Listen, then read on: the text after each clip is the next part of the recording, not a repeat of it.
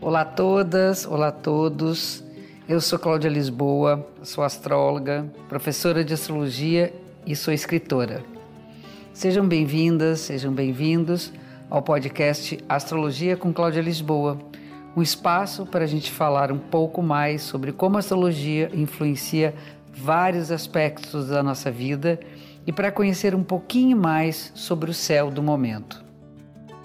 Toda segunda-feira tem um programa novo no ar e para ouvir em primeira mão, assine ou comece a seguir o podcast na plataforma que você preferir. Nosso papo semanal começando com a fase da lua, que é como eu sempre começo, e a gente está com a mudança da lua no meio da semana. Então, no final de semana, quinta-feira, a lua passa para cheia. É uma lua importante, chamada lua cheia de Buda.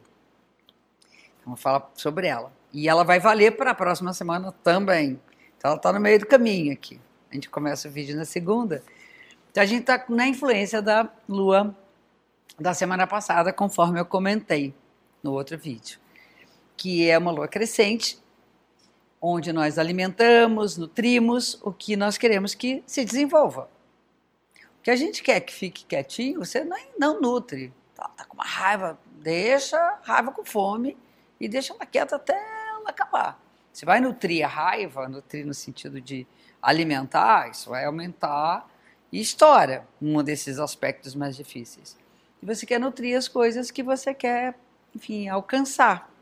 Então nós estamos, estamos ainda nessa fase. A Lua está ainda no signo de Leão, que é uma exaltação à vida, curtir a vida no seu máximo esplendor e de andar de peito aberto, né?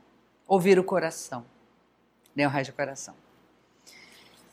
A semana ela vai passar pela lua cheia de touro, que é, isso depois de quinta, que é o Sol no touro e a Lua no escorpião. E reza a lenda que Buda nasceu nessa lua, quando o Sol estava no touro e a Lua estava no escorpião. O que faz o maior sentido. Ah, feliz aniversário, feliz ano novo para os taurinos dessa semana. Faz o maior sentido porque Buda prega, entre tantas coisas, né? o, a, o caminho do meio, do equilíbrio. Então, todo o apego à matéria e toda a destruição do outro lado. Né? Tem um touro de lado e escorpião de outro. o equilíbrio é a preservação né, saudável do corpo e o desapego saudável da alma. Né? Então, isso é bem a, a lição budista.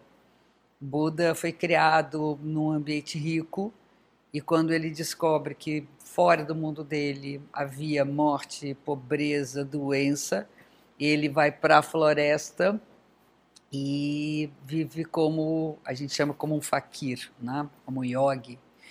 E lá ele quase morre desnutrido, que era um sacrifício ao corpo. E ele continuava tão angustiado quanto ele estava na, na época que ele era rico.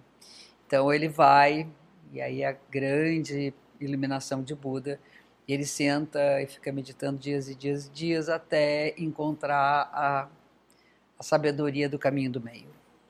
Então, cuidar do corpo, cuidar da mente e, ao mesmo tempo, não se apegar. Quando você não se apega, você cuida mais facilmente de tudo, não fica ali preso a nada. Então, que a gente consiga esse equilíbrio entre a preservação taurina e a transmutação da matéria de escorpião. No início da semana, valendo para toda a semana, tem a Vênus, faz um aspecto tenso com Netuno, que significa que a gente pode ficar um pouco perdido em relação às nossas avaliações do afeto. A gente pode ficar ali meio chamando o urubu de meu louro, uma coisa que fica fora da realidade, fazer de uma lagartixa um jacaré, enfim. A distorção pode ficar solta no campo dos afetos.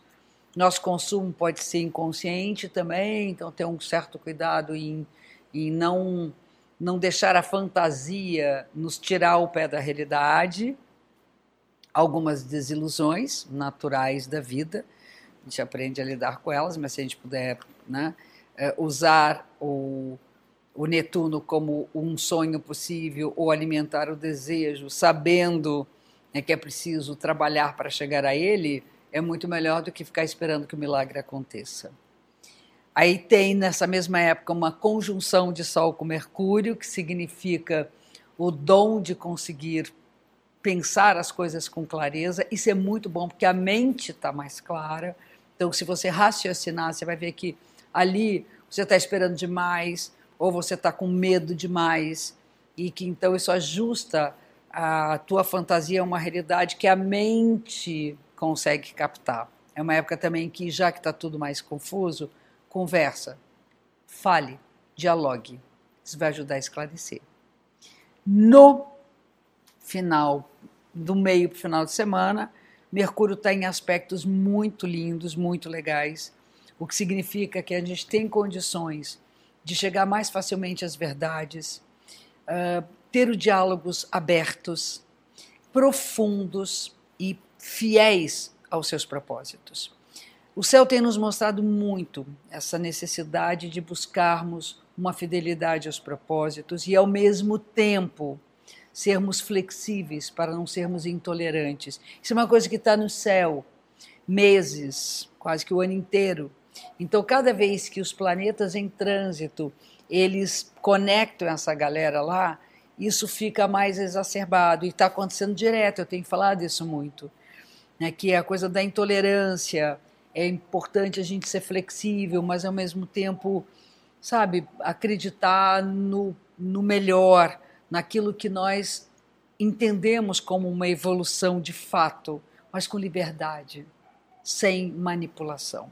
Então, é, esse é um momento favorável para entrar nessa, nesse clima, certo? É isso a semana, uma semana que a gente deve celebrar o nascimento desse ser iluminado que foi Buda.